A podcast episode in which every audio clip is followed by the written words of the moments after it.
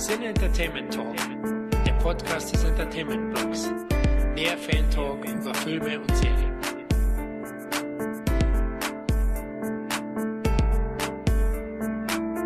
Willkommen, liebe Zuhörerinnen und Zuhörer, beim Tiefenrausch. Denn der Cine Entertainment Talk lässt jetzt den Podcast über den Tiefseehorror in See stechen. Denn ja, es gab so eine Phase, da hat man ganz viele, ganz interessante Unterwasserhorrorfilme auf einmal auf die Kinoleinwände geschickt. Doch bevor wir jetzt hier wirklich abtauchen in das Thema, hey, wer ist denn heute da? Florian Wurfbaum? Hallo, einen feuchten Gruß aus dem tiefen Süden. Und mit Florian haben wir auch noch den absoluten Wassermensch überhaupt, Tom Burgers. Es freut mich, hier im Nass mit euch zusammen zu sein.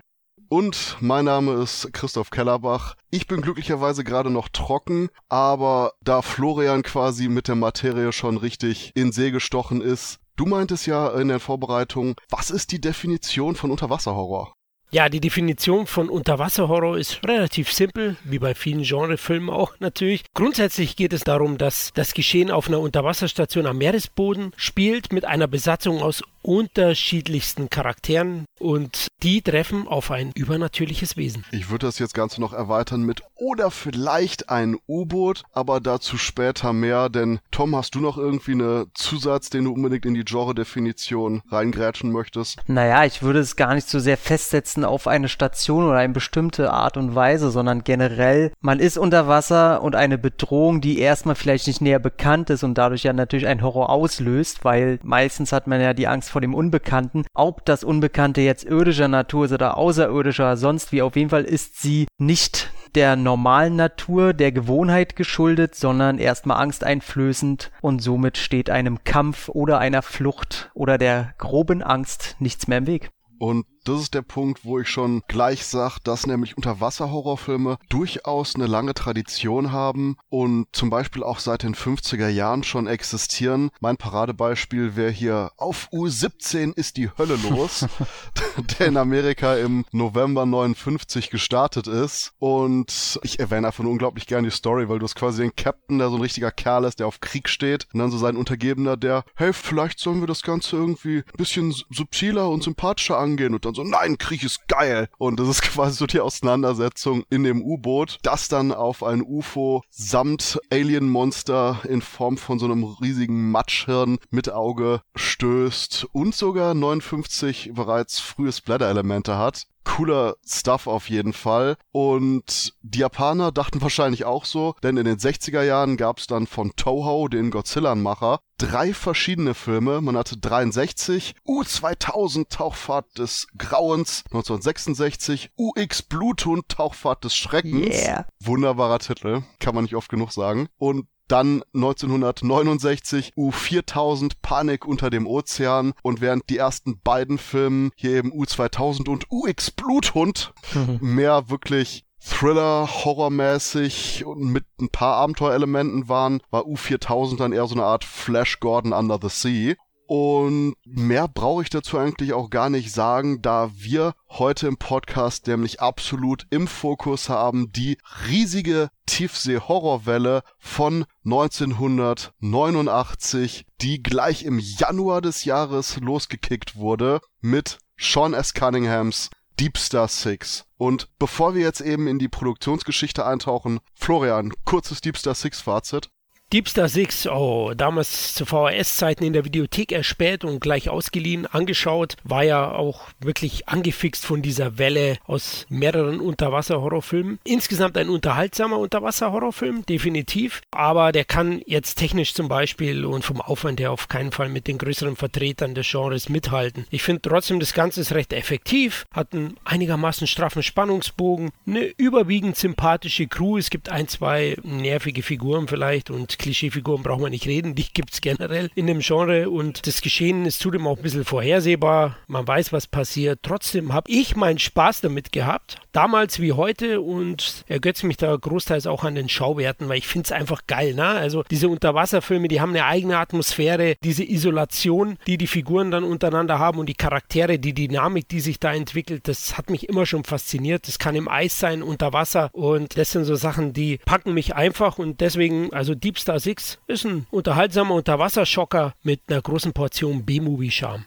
Tom? Deep Star Six hat's bei mir nie so wirklich einfach gehabt. Ich habe ihn jetzt auch vor das erste Mal vor, boah, lasst mich nicht lügen, zwei Jahren oder so gesehen und fand den von all diesen Filmen, man muss natürlich sagen, sofern er in diesem Konstrukt spielt, unter den Voraussetzungen, dass es ein Unterwasserhorror ist, kann ich den so oder so nicht wirklich schlecht finden. Aber in diesem Genre muss ich schon sagen, dass der eher weiter unten angesiedelt ist, was aber auch daran liegt, dass ich nicht der größte Fan von dem Regisseur bin und mir die Struktur die nur allzu klischeehaft darunter gerasselt wird. Du hast typische drei Akte und was am wichtigsten ist, ist immer das Monster-Design und wie es halt inszeniert wird und da finde ich, ist Deep Star Six ganz doll schwachbrüstig gut, dass du es gesagt hast, denn das wäre mein Punkt, wo ich sage, was die generellen Monsterstreifen angeht mit dem Unterwasseransatz, mag ich eigentlich die Kreatur von Deep Star Six noch mit am meisten, da es eben wirklich so ein Unterwasserkreatur ist. Ist es nicht irgendein Genexperiment, ist es nicht irgendein Alien, Sachen, die wir eben nachher noch in der Reihe der Unterwasserhorrorfilme haben, sondern es ist wirklich Monster. Punkt. Und gerade diese Einfachheit des Ganzen finde ich hier charmant. Im Endeffekt ist das Problem, dass ich dahingehend mit der damaligen deutschen VHS-Fassung mitgehe, die einfach nur so ein bisschen Handlung rausgeschnitten hat, um den Film so ein bisschen flotter zu machen. Das ist mein größtes Problem mit Deep Star Six. Ich hätte gerne so ein bisschen mehr Drive, ein bisschen mehr ja, Esprit in der Handlung, damit das Ganze schneller in Fahrt kommt. Aber ansonsten finde ich das ganze Teil eigentlich durchaus charmant. Was haben wir da? Eine Krabbe ist das, ne? Irgend so eine riesen Urzeit-Krabbe, die in, in der Höhle da. Ja, also ich würde sagen Monster Lobster. Mhm. Finde ich als Idee auch echt super sympathisch, dass die sich da nicht noch irgendwas aus den Fingern saugen müssen, sondern äh, einfach so, eine, so ein biologisches Monster in Anführungszeichen. Mag ich. Das Lustige an der Sache ist, dass eben Deep Star Six eine direkte Verbindung zu James Camerons Abyss Abgrund des Todes hat. Denn ähm, der Drehbuchautor Louis Abernathy von Deep Star Six ist wahr, ich würde sagen wahr. Auf jeden Fall wahr. Ein Buddy von James Cameron und Cameron saß so an seinem Skript von Abyss und meinte so, ah ja, unter Wasser, Monster, Viechzeugs, Alien und so. Und Abernathy so ganz still in der Hintergrund so Notizen, oh ja, hm, hört sich interessant an, James. Und sagte dann nachher, hey James, ich habe hier, ich habe eine Idee. Es ist, spielt unter Wasser, es hat Monster. Und Cameron so, what the fuck, dude? Aber da quasi dann eben die 80er Jahre, wenn die 80er Jahre eine Regel hatten, dann was auch immer James Cameron anpackt, wird zu einem popkulturellen Phänomen. Das war bei Terminator so, das war bei Aliens so. Und natürlich dachten dann alle, oh hey, James Cameron macht jetzt Unterwasserhorror. Wow, auf den Zug müssen wir auch mit aufspringen. Weswegen Louis Abernathy dann sagte, okay, dann mache ich halt hier meine Story selber und hat dann zusammen mit Geoff Miller die Geschichte weiter ausgearbeitet. Und der findige Produzent Sean S. Cunningham meinte, oh, hört sich gut an. Das Projekt kaufe ich. Und dann begann nämlich die Vorproduktion für Deep Star Six schon im September 87 und das Problem an der Sache war, die haben irgendwie wegen dem Fast-Tracking des ganzen Projekts, weil man das eben auch noch vor äh, bis Abgrund des Todes eben im Kino haben wollte, händeringend einen Regisseur gesucht und hatten ein, zwei Kandidaten, die eigentlich das Projekt übernehmen sollten. Zum Beispiel Robert Harmon, den Regisseur von Hitcher, der Highway Killer, der dann aber auch abgesprungen ist, weswegen Sean S. Cunningham im Endeffekt einfach nur gesagt hat, Leute, ich mach das Ganze selbst. Ja, weil ähm, er wollte ja auch unbedingt, dass sein Film als erstes in die Kinos kommt, weil er wusste natürlich, okay, wenn wir einfach nur als Copycat gelten, ist die Chance natürlich wahnsinnig groß, dass wir weniger einnehmen, die Leute genug von haben. Und er wollte unbedingt der Erste sein. Drehbuch war mittlerweile ja auch die neunte Version davon. Und irgendwann hat er dann gesagt, ey, fuck it, ich mach's selber, sonst müssen wir uns irgendwo hinten anstellen und dieser B-Movie-Charme, der auch zum Beispiel eben mit diesem reinen Krustentier-Monster am Start ist bei Deep Star Six. Gut, der Film hat 8 Millionen Dollar Budget, was aber abgesehen nachher von Sirene 1 bei den großen Kinoproduktions-Unterwasser-Horrorfilmen definitiv das kleinste war für die 89er Unterwasser-Horror-Ära. Und durch das kleine Budget mussten die dann aber auch durchaus kreativ werden und haben dann so einen 4 Meter Tank gehabt, wo die drin gedreht haben, um Unterwasserszenen zu haben und haben aber auch viele Szenen so dry for wet inszeniert. Hm. Ein Terminus, den wir auch noch in den weiteren Filmen öfters mal anwenden werden. Denn das heißt einfach nur, dass man quasi irgendwas Trockenes genommen hat, ohne eben irgendwie Wasser in der Szene zu haben und das hat aussehen lassen, als wäre das dann am Meeresgrund unter Wasser. Ob man jetzt Partikel irgendwie ins Bild geschossen geschossen hat oder sonst wie das Bild verfremdet hat. Teilweise auch, dass man eben die Kamera so eingestellt hat, dass der Film langsamer gelaufen ist, damit diese tiefen, schweren Unterwasserbewegungen dadurch zustande kamen. All das wurde hier eben auch schon gemacht. Und dazu kamen coole, detaillierte Miniaturaufnahmen, wo man so eine extra Mini-Stabkamera hatte, um quasi ganz nah an die Miniaturen ranzugehen, um die dann auch größer aussehen zu lassen. Deswegen gerade auch die Kreativität, die mit dem in Anführungszeichen limitierteren Budget kam, fand ich einfach charmant beim Film. Kann man sich jetzt, also charmant ist er auf jeden Fall aber damit kann er halt nicht punkten. Ich finde, beim Creature Design, ich glaube, da können wir uns echt streiten. Ich muss da wirklich sagen, das sieht für mich eher aus wie die langweilige Version von irgendeinem Tremors-Film. Gib den Leuten keine Ideen, das ist sonst Tremors Underwater.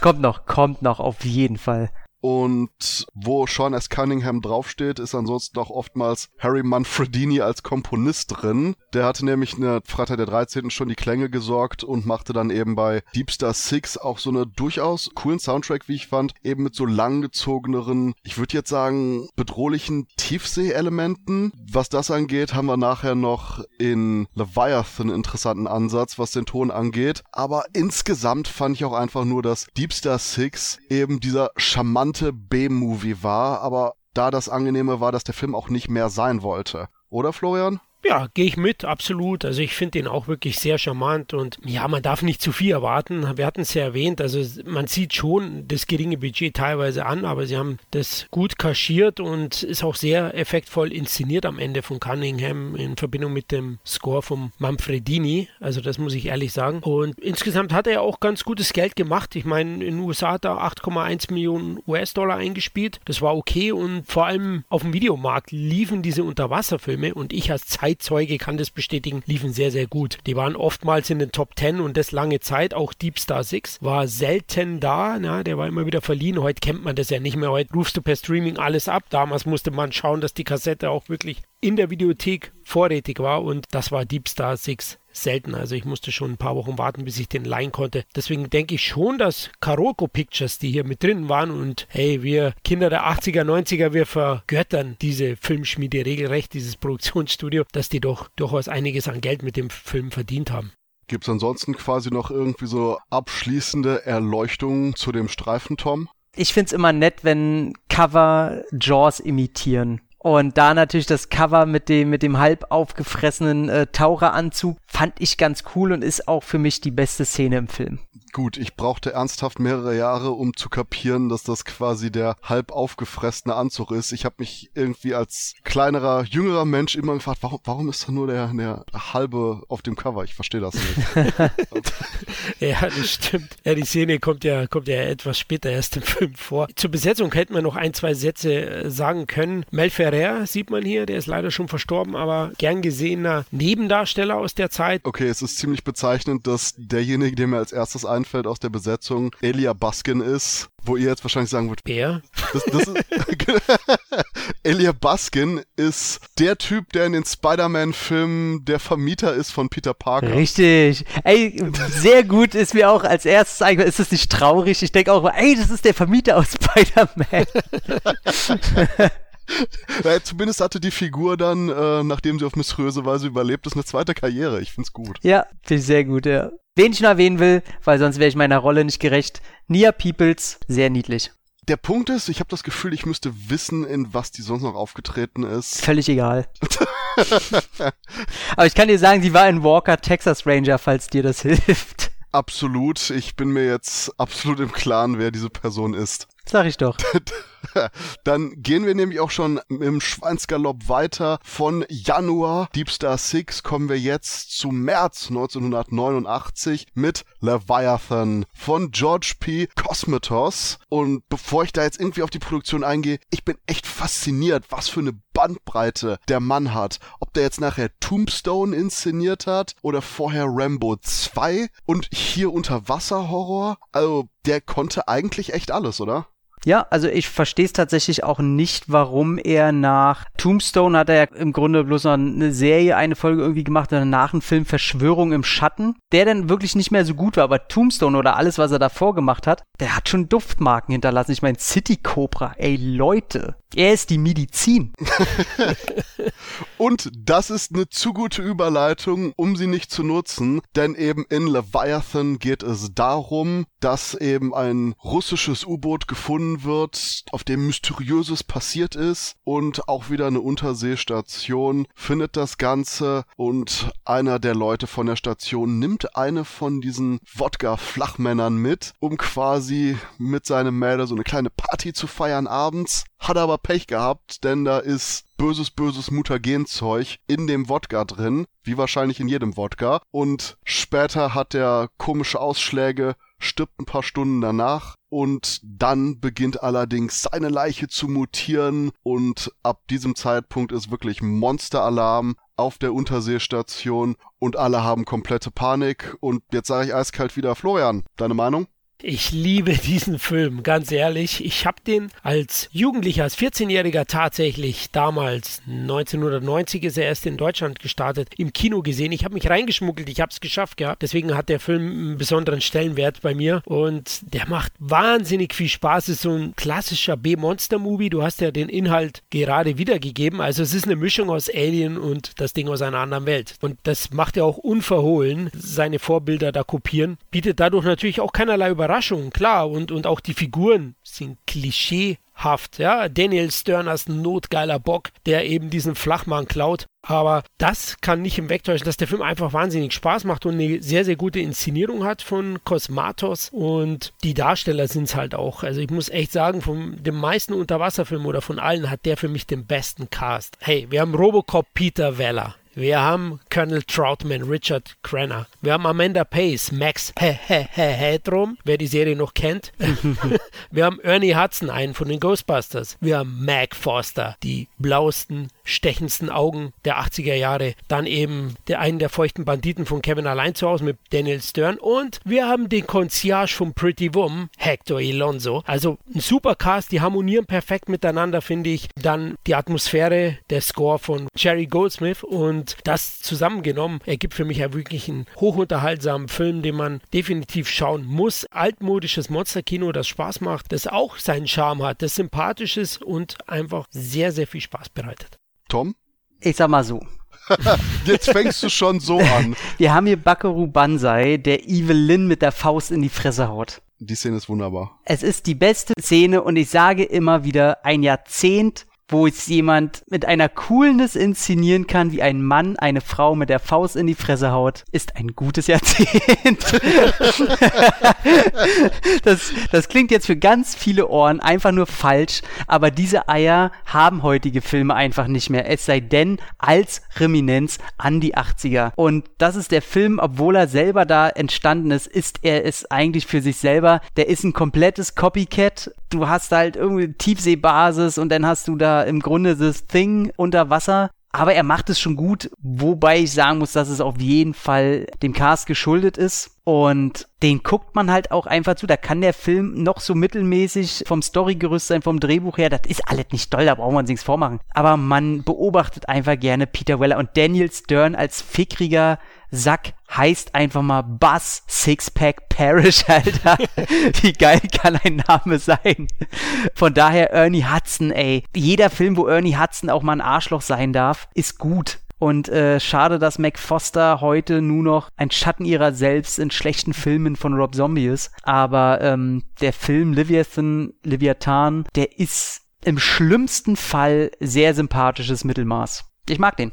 Ich glaube, das ist der Punkt, wo ich bei sympathisches Mittelmaß einsteige. Denn ich frage mich wirklich, was die Herangehensweise von David Webb Peoples, dem Autor, ist. Ich meine, der hat auch für Screenplays die Verantwortung gehabt, wie erbarmungslos, wie Blade Runner, oh. wie Star Force Soldier, den ich ja irgendwie extrem mag. Ja, auf jeden Fall. Und dahingehend das gesamte Konzept von den Unterwasser-Horrorfilm jenseits von Abyss ist ja eigentlich, oh hey, James Cameron macht wieder was. Wir müssen auf den Zug aufspringen, bevor der losfährt. Mhm. Das hat allerdings dazu geführt, dass ganz viele Leute auf den Gleisen waren. Und im Endeffekt hat man eben statt drauf zu warten, dass vielleicht das, was James Cameron macht, popkulturell jetzt wichtig wird, gesagt, hm, was hat James Cameron denn vorher gemacht? Oh, Aliens? Cool, das machen wir jetzt unter Wasser. Mhm. Und hier ist das eben genauso wie bei Deep Star Six vorher dieses klassische, okay, wir haben jetzt quasi einfach nur das Weltallmonster in einer anderen fremden Welt halt unter Wasser. Ist ja egal, wir haben Raumanzüge, wir haben äh, mutierendes irgendwas, wir haben Schleusen nach draußen, fertig. Und ich hätte wirklich gerne dahingehend nicht nur Leviathan mit dem Monster von Deep Star 6, sondern auch, es ist von der Produktion her sicherlich das Beste, denn Cosmatos hat 25 Millionen Dollar gehabt, um den ganzen Film zu machen. Man hatte extrem aufwendige Drive for Wet Aufnahmen, wo man eben, wie schon vorher gesagt, die Kamera langsamer gemacht hat, damit die Leute diese schweren Bewegungen haben bei dem Unterwasserlaufen und sehr clever, die haben in den ganzen Unterwasseranzügen So ein Sprachmodul vor dem Mund, sodass man den Mund der Schauspieler nicht erkennt was ein Punkt war, der extra gemacht wurde, um eben nicht auf Lippensynchronität achten zu müssen, weil durch die kürzere, langsamere Laufzeit eben der Aufnahmen man das Ganze hätte sonst nicht umsetzen können. Dann hat man Partikel in die Luft geschleudert, ich glaube teilweise Hühnerfedern, die ganz klein gemacht wurden und ähnliches, um eben wirklich dieses Unterwasser-Feeling zu haben. Und gerade, dass das so absolut perfekt hier funktioniert, ist wirklich wunderbar. Auf der anderen Seite Mann, ich bin kein Fan von Stan Winstons Monster. Stan Winston als solcher ist echt super, aber hier, entweder hätten die jetzt quasi so ein, das Ding aus einer anderen Welt, Body, Horror, Creature, Monstrosität machen können, oder eben dieses Fischmonster, Untersee, irgendwas Gedöns, was eben mehr auf den ganzen Tierwelten basiert, die man am Meeresgrund findet. Aber hier hat man wortwörtlich beides miteinander verschmolzen wo ich manchmal einfach nur dachte, das sieht ein bisschen unfreiwillig lustig aus, wo man quasi einfach nur dieses Fischmonster hat, wo dann quasi Daniel Sterns Kopf mit dem Arm so halb winkt, hallo, aus der Seite schaut, so, mm. Also entweder mehr Body Horror bitte oder mehr Creature Horror, aber das war hier genau auf der Mitte, wo ich sagte, entscheidet euch Leute. Ja, gehe ich komplett mit dir. Also ich sag's, einer von Stan Winsons schlechtesten Arbeiten, wobei ich sagen muss, dass da auf jeden Fall der Druck hinter, also der Zeitdruck äh, hinter geschuldet ist. Man weiß ja mittlerweile auch, dass eigentlich am Ende ein sehr viel größeres, aufwendigeres Monster irgendwie vorkommen sollte, welches ironischerweise abgesoffen ist, abgesoffen ist ähm, durch Wasser nicht funktioniert hat. Und ich bin ein sehr großer Fan von Stan Winston. Als ich gehört habe, dass er gestorben ist, habe ich tatsächlich ein Tränchen verdrückt. Ganz großer. Man weiß ja auch, dass er unter Zeitdruck trotzdem arbeiten kann. Auch mit äh, wenig Budget kann der Mann arbeiten. Also daran lag es nicht. Also da sage ich wirklich, dass man den Stein des Anstoßes da suchen kann, dass man unbedingt diesen Film in dieser Abyss-Riege irgendwo mit reinschieben wollte und einfach so schnell wie möglich da irgendeine so Art von Film haben wollte. Sonst äh, hätte das, glaube ich, alles, hätten die ein bisschen mehr Zeit gehabt, dann wäre das, glaube ich, weitaus besser geworden. Und das ist ein Punkt, den du ansprichst, der ganz wichtig ist, denn sowohl bei Leviathan als auch bei Deep Star 6 gab es massive Probleme damit, dass man eben die Monster Animatronics dann im Wasser hatte und das hat einfach konsequent nicht funktioniert. Bei Deep Star 6 konnte man hier und da noch ein bisschen arbeiten, indem man das Ganze eben nicht so sehr im Wasser hatte und vor allen Dingen, dass das Tier nicht so komplexe Sachen machen musste, während bei Leviathan eben dann diese monströse Schleimkreatur am Ende halb Fisch, halb irgendwas, halb Daniel Stern, marodierend wirklich durch die Station rennt und auch bei Cosmatos Inszenierung merkt man, dass der dann ganz bewusst eben nur kurze Aufnahmen von dem finalen großen Monster zeigen will, weil scheinbar auch eben die Mobilität durchaus eingeschränkt ist durch die ja, Wasserprobleme, die das ganze Teil hatte. Und ja, wie gesagt, ich mag die Crew sehr und da fällt mir nur abschließend ein, wow, ich kann Ernie Hudson verstehen, dass der sauer war, dass er am Ende so einen absolut 0815 Abtritt bekommt und auch von niemandem wirklich betrauert wird. Denn wenn man Ernie Hudson in dem Film umbringt, sollte man schon einen besseren Grund als ist vielleicht so ein kleiner Schockeffekt haben. Mhm. Absolut, das kriegst du gar nicht so richtig mit, ne? Das spielen sie null aus, das fand ich auch enttäuschend. Ich muss sagen, zum Creature Design, ich finde es nicht ganz so schlimm, weil lange Zeit im Film wird es ja doch dann im Dunkeln gehalten. Klar, wo ich dann Richard Crenner irgendwie im Körper des Viehs da entdecke, muss, musste ich auch ein bisschen lachen. ähm, und vor allem das Ende, ja, aufgrund des Zeitdrucks, also diese finale Konfrontation oberhalb des Wassers, ah, da schaut das Monster wirklich nicht gut aus und da merkst du auch effekttechnisch, oh, oh, oh, da schwächelt's. Aber die Faust vom Weller reißt's raus. Ich, ich vermute ja, Foster hat deswegen danach Karriere tief erlebt. Einfach nur von eben Peter Weller komplett aus der Karriere gekommen. ja, sozusagen, ja. Einfach mit in der Realität, hat sie gleich mit eine reingekriegt, ja. Florian, wie ist es bei den Einspielergebnissen und Zuschauerzahlen bei Leviathan? Oh, jetzt wird spannend. 25 Millionen Dollar Budget, also mehr als das Dreifache von Deep Star 6. Also man merkt, da steckt doch deutlich mehr drin. Ja klar, die Schauspielgagen waren auch höher. Aber nur 15,7 Millionen eingespielt in den USA, dem wichtigsten Markt. In Deutschland aber recht erfolgreich. Ich war ja auch drin, also es liegt wahrscheinlich doch an mir. Über 370.000 Zuschauer wollten den sehen und der war in der Videothek ein noch größerer Hit als Deep Star 6. Das war ein richtiger Knaller zu der Zeit. Ich denke, auch hier wird man am Ende jetzt nicht Minus gemacht haben. Wobei ich da auch gerade interessant finde, wo du Videothek erwähnst. Ich glaube, das große Problem war eben, dass man hier schlicht und ergreifend in Anführungszeichen Alien-Filme hatte, nur eben unter Wasser, aber gleichzeitig auch in der zweiten Hälfte der 80er vorher schon in den Videotheken selbst unglaublich viele von diesen Wesen von anderem Stern bringen Leute auf irgendwelchen Stationen um Streifen gesehen hast, die eben direkt auf Video veröffentlicht wurden aber ironischerweise eben die Leute, die dann die ganzen Videothekenfilme geguckt haben, auch gesagt haben, okay, cool, das können wir uns jetzt auch nochmal in der Variation reinziehen mit dem Unterwasserhorror, während ich glaube eben die Kinozuschauer gesagt haben, okay, das ist schon ein bisschen alter Hut. In dem Fall würde ich fast sagen, die meisten Darsteller sind Videostars. Also Peter Willer war kein großer Kinostar. Ich glaube auf Video durch Robocop, der jetzt im Kino in Deutschland auch kein Mega-Hit war, der hat glaube ich um die 400.000 Zuschauer gehabt. Glaube ich, spielte das auch eine Rolle. Aber du hast recht, natürlich sind diese Filme doch das klassische klassische Videofutter auch gewesen.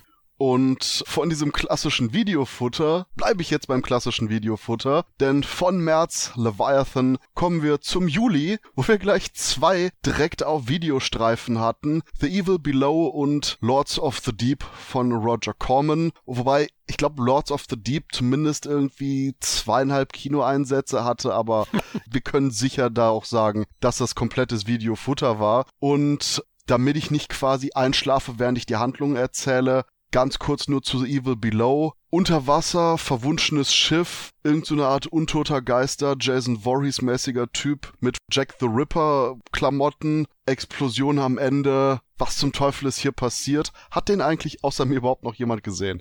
Nee, ich, ich, bin froh, dass ich beim zweiten gleich wenigstens ein bisschen was zu sagen kann. Aber Evil Below weiß ich immer, dass das immer der Film war mit den schrecklichen Covern die Cover sind besser als der Film, denn das Problem ist, man hat eben diese klassische, hey, hier ist ein altes Schiff, wie sowas wie das Teufelsschiff mit, mit dem Goldschatz. Ach so, das. Ja, aber der Punkt ist, dass anscheinend da eben noch so ein okkultes irgendwas mit reinspielt, wo irgendeine so Art, ja, Mini-Jason Voorhees für Arme allen Ernstes in so einer Art Jack the Ripper Montur rumläuft und irgendwie die Leute stalkt, aber es ist auch kein wirklicher Slasher-Film, es ist mehr eher so eine Art Abenteuerfilm. Ist es dein Ernst, der, die Handlung, ehrlich? okay. Es, das, ist, das ist mein Ernst, die Handlung. Und aus einigen Quellen habe ich auch gelesen, dass man den Anfang neu gedreht hat, der eher so eine Art Jaws Unterwasser-Monsterfilm Anfang sein sollte was auch gut sein kann, dass durchaus sehr separiert vom eigentlichen Inhalt des Films wirkt, damit man quasi am Anfang sagt, hey Leute, wir, wir haben hier Unterwasserhorror, wir haben hier zwei, wir haben hier zwei Taucher, die, die von irgendwas Mysteriösem umgebracht werden. Whatever. Und das Einzige, was ich dem Film geben kann, ist, dass im Finale eine Sequenz kommt, wo dieser Jack the Ripper-looking Typ unter Wasser läuft und quasi den eigentlichen Abenteuerfilm Schurken, der unsere Helden da unter Wasser bedroht hat, angreifen will und in der natürlich mit Zeitbomben versehenen Untersee-Geisterschiff-Einrichtung mehr oder weniger festhält. Und diese Aufnahme von quasi Jack the Ripper-Style-Typ, der auf dem Seeboden einfach nur langsam zu diesem Schiff läuft, sieht richtig cool aus. Und das ist eine Sache, wo ich wirklich gerne so eine Art Semi-Remake einfach nur von dieser Idee hätte, dass du quasi unter Wasser Slasher-Killer kombinierst mit so einem Wir müssen das Gold bergen Film hast. Wie gesagt, das ist das Netteste, was ich zu dem Film sagen kann, dass dieses Konzept, dieser Ansatz wirklich faszinierend ist und zumindest im Film für ein paar coole Einstellungen im Finale sorgt. Jo, same day underwater, sag ich mal, wa? Ja, und äh, da gehe ich dann weiter zu Lords of the Deep von Roger Corman und oh Tom, Mann, du hast den gesehen. Ich habe den gesehen und ich sage mal, es ist ein Film. Ey, mach was kurz. Durchgeknallter Computer, Rochen, die Monster sein sollen und beschämende Ausstattung und ich bin ja wirklich für Exploitation, für Trash, den ganzen Müll zu haben. Ich bin auch, also Corman ist ein guter. Aber er ist halt nicht ohne Grund auch ein guter der Scheiße. Und Lords of the Deep ist leider, muss man so sagen, ich will nicht beleidigend sein, ich sage einfach, es ist kein guter Film. Ich habe einen Softspot für den. Warum? Nein! Christoph, einfach nein. Du hast dann auch einen Softspot äh, für die Rothemden bei Star Trek. Genau so sieht der Film nämlich aus. Dead on Arrival. Äh, wirklich. Der, der wurde in drei Räumen gedreht, wo sie gesagt haben, ey, wir haben irgendwo noch einen, einen Kellerraum frei, da könnt ihr drehen, wenn ihr wollt. Genauso ist ganz schlimm. Der hat ein Budget von einer halben Gurke und nee, der ist ganz tief, so Laternenfall ganz unten von all diesen Filmen. Ich stimme dir auf jeden Fall zu, was das Gurkenbudget angeht und definitiv, was die drei Räume angeht. Wobei mich die ganze Zeit gewurmt hat, dass ich dachte, ah fuck, das ist ein Roger Corman-Film und ich bin mir sicher, dass ich diese Sci-Fi-Apparaturen in drei bis 50 anderen Filmen gesehen habe, aber ich komme gerade nicht drauf. Wahrscheinlich, weil mein Gehirn einfach nicht mehr registriert hat irgendwann, dass immer und immer wieder die gleichen Konsolen verwendet werden. Du dachtest auch einfach, du hast fünfmal Lords of the Deep gesehen und das war einfach fünfmal ein anderer Film. Aber, und jetzt komme ich mit dem Aber, Lords of the Deep ist von allen anderen Unterwasser-Horrorfilmen der einzige, der wirklich ein Rip-Off ist von James Camerons Abyss. Denn Lords of the Deep hat, oh, wir haben hier mysteriöses Zeug, oh, was ist denn das? Oh, wir haben hier irgendwie so ein Material, das plötzlich mutiert und irgendwie sich in ein Wesen formt und oh, wir berühren das und wir haben jetzt irgendwelche Eindrücke von anderen Welten und kommunizieren mit einer fremden Macht und gerade auch die Beats mit den Aliens, gerade die Beats mit den übernatürlichen Wesen, die sich im Endeffekt als freundlich rausstellen, Spoiler-Alarm, sind hier absolut so vorhanden und gut. Der Film braucht vielleicht zwei, drei oder viermal so lang, wie er eigentlich haben sollte in der Laufzeit, um zu den Punkten zu kommen. Aber du hast eben durchaus noch diesen klassischen Rip-Off-Ansatz von, hey, wir haben wahrscheinlich irgendwie durch eine Kopie von dem ersten Skript von Cameron erfahren, in welche Richtung das Ganze geht. Wir machen sowas ähnliches. Und gerade, dass man mit einem wirklichen Gurkenbudget nicht nur ein mehrfach mutiertes Wesen drin hat, sondern auch noch so eine fremdartige Alien-Umgebung und diese teilweise auch trippigen, sphärischen, Außerirdische kontaktieren mich durch meine Halluzinationen-Momente. Ich habe einfach einen Respekt davor, dass der Film mit seiner halben Gurke all das wirklich finanzieren konnte und dass man eben mehr oder weniger wirklich hier die einzige klassische B-Movie-Variante von der großen A-Produktion hat. Und ja, das Ganze ist, wie gesagt, definitiv ziemlich, ziemlich ruhig, könnte mehr Drive haben, aber nette Aliens, cheesy Sets sind schon mal zwei große Punkte, mit denen man mich persönlich irgendwie immer kriegen kann. Und deswegen, ja, wirklich kein Film, den ich jetzt in den nächsten zehn Jahren wahrscheinlich nochmal gucken werde. Aber definitive Softspot-Unterhaltung, gerade eben aufgrund seiner Rip-Offigkeit und seinem Platz in dieser 1989er Unterwasser-Horror-Ära. Naja, aber wie wir wissen, ist ja dein Softspot, der ist ja so riesig wie die Erde selber. Und da passen ja eine Menge Filme rauf, wie wir mitbekommen haben, ne? True. Auf jeden Fall, ja. Bin ein Softie. Ja. Also ich würde sagen, klassisch hat man so einen Film früher in der VS-Zeit Rotz genannt. Also ich war jetzt auch nicht so begeistert. Ich habe ihn nochmal aufgefrischt. Ja, low, low Budget passt hier gar nicht. Ne? Very, very, very low Budget. Vermutlich habt ihr gesagt, die halbe Gurke. Ich vermute ja, der Film wurde für drei Gurken gedreht und in einem halben Raum. Das Setting und die Abwechslung sind da wirklich schlimm. Aber ich möchte zwei Sachen hervorheben bei dem Film. Einmal die Laufzeit, die ist mit 80 Minuten nicht zu lang. Und das zweite ist, es hat einer der geilsten Cover-Artworks der damaligen Zeit und deswegen habe ich ihn auch ausgeliehen. Also das Cover ist wirklich großes Kino. Und da will ich nur noch ein weiteres Highlight zu packen. Das ist einer der einzigen oder zumindest einer der wenigen Roger Corman Filme, wo Mann und Frau im Bett liegen, Frau ist nur leicht bekleidet, Mann sagt, ich weiß nicht, ob ich das tun sollte und Frau, hey Baby, ich glaube, ich kann dich irgendwie davon überzeugen, das zu tun, oder? So lüstern zu ihm rüber, auf allen Vieren kriecht, ihm auf die Stirn küsst und sagt, wir reden da später drüber, ich bin jetzt müde, Licht ausmacht und sich dahin legt. ich, ich wusste zwar, dass Roger Corman das Ganze quasi für eine jugendfreie Freigabe dabei hat, aber das ist, glaube ich, das erste Mal, dass bei Roger Corman wirklich das Ganze schon regelrecht christliche Fernsehunterhaltung ist, was den Sexappeal angeht. Respekt. Klingt fast nach einem Scheidungsdrama, ja. Also. oh Mann. Aber weil ihr angesprochen habt, Rip-Off von Abyss, er kam ja vor Abyss raus. Also ist Abyss ein Remake von Lords of the Deep. ihr hört es zuerst in diesem Podcast. ja, genau.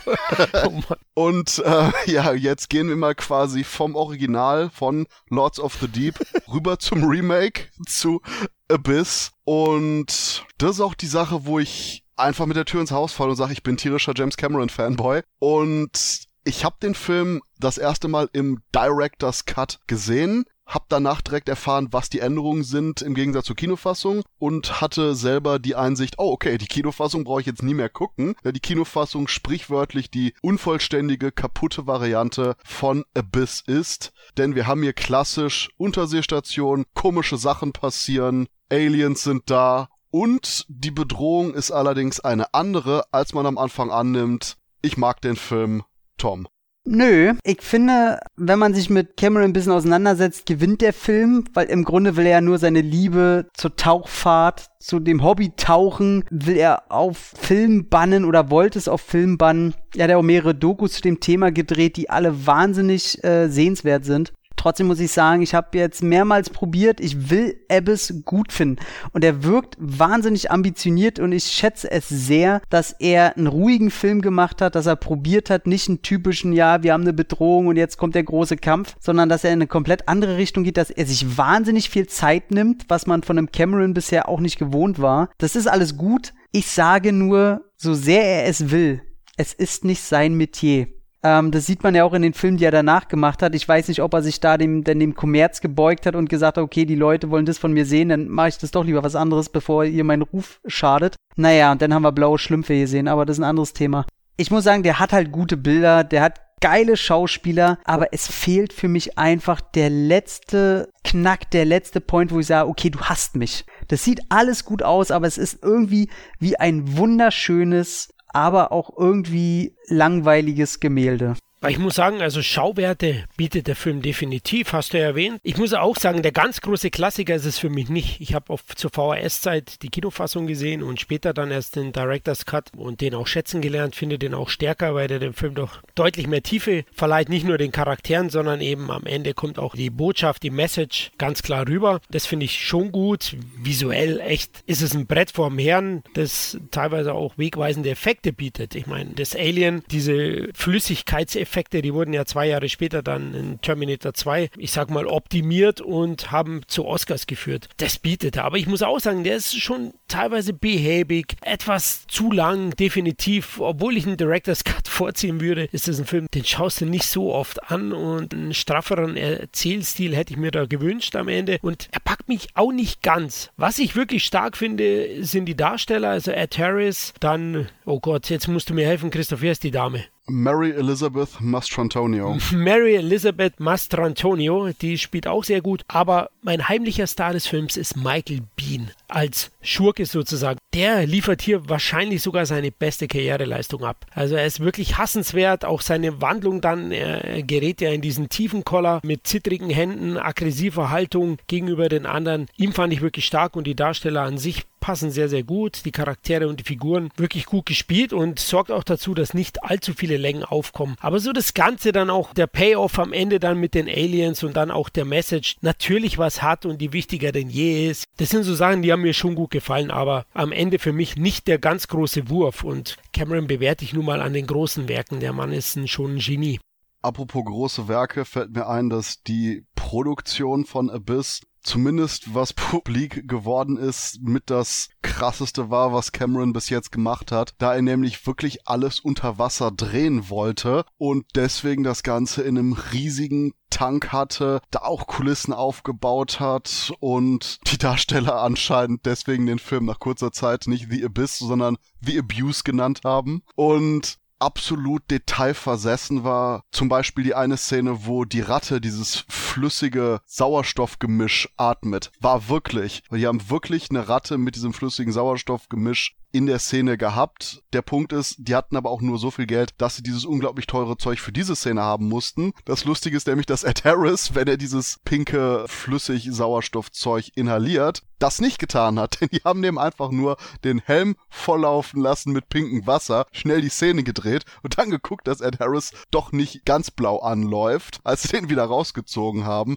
weil sie einfach nicht genug Geld hatten, um so viel von dieser Flüssigkeit zu haben. Und wo ich die Musik erwähnt hatte bei Deep Star 6, fällt mir hier ein Alan Silvestris Töne sind einfach nur absolut fantastisch. Und ich bin mir nicht sicher, denn ich wollte ja auch noch eigentlich die Musik von eben Leviathan erwähnen. Dort hatte nämlich eben, wie du gesagt hast, Jerry Goldsmith den Soundtrack gemacht und Wahlklänge, Wahlgesänge mit in die Musik abgemischt und elektronisch verzerrt. Das war absolut großartig. Hier Alan Silvestri hat, ich würde jetzt sagen, eher so eine Art typischen Cameron-Score abgeliefert, der aber ebenfalls sehr langgezogen und eben mit dem kokettiert, was man diese klassischen Tiefseetöne nennen würde. Und deswegen würde ich auch noch absolut erwähnen wollen, dass diese Unterwasser-Horror-Ära einige der faszinierendsten Soundtracks für Horrorfilme hatte, da zumindest bei den großen Kinoproduktionen alle Macher von den ganzen Tonwelten wirklich was Eigenständiges bieten wollten. Und das ist auch definitiv schön, da mal den Vergleich zu sehen. Ansonsten kann ich nur sagen, wo du die Szene angesprochen hast, mit der Wassertentakel, wo die Aliens so ihre Probe schicken. Mein liebster Fun Fact von The Abyss ist einfach nur noch, dass man diese Szene so gedreht hat, als dass man sie nachher ohne Probleme auch aus dem Film hätte rausnehmen können, weil James Cameron die ganze Zeit dachte, oh shit, ich weiß nicht, ob die Effekte wirklich gut werden und ich will jetzt nicht irgendwie so eine hässliche Variante davon in meinem Film haben. Und ich glaube, das ist eine von den wenigen Schwächen, die ich mit dem Film habe dass die Aliens am Ende wirklich diese große Präsenz haben, aber vorher zu sehr geteased werden und selbst diese Wassertentakel-Szene da relativ Story nicht wichtig ist. Ja gut, äh, Tom hat es ja erwähnt, meiner Meinung nach ist es ja auch nicht wirklich so ein Alien-Film, bis auf das Finale. Der Film lebt dann eher von dem Psychoduell. Das Alien selber, muss ich sagen, am Ende, das hat mir gefallen wiederum, aber ich bin ein grenzenloser Romantiker im Gegensatz zu Christoph. Wobei, hey, was die Message angeht, die hat ähm, Cameron auch komplett von Lords of the Deep geklaut. okay, alles klar. ja, ist so. Der Christoph hat bestimmt recherchiert. Definitiv.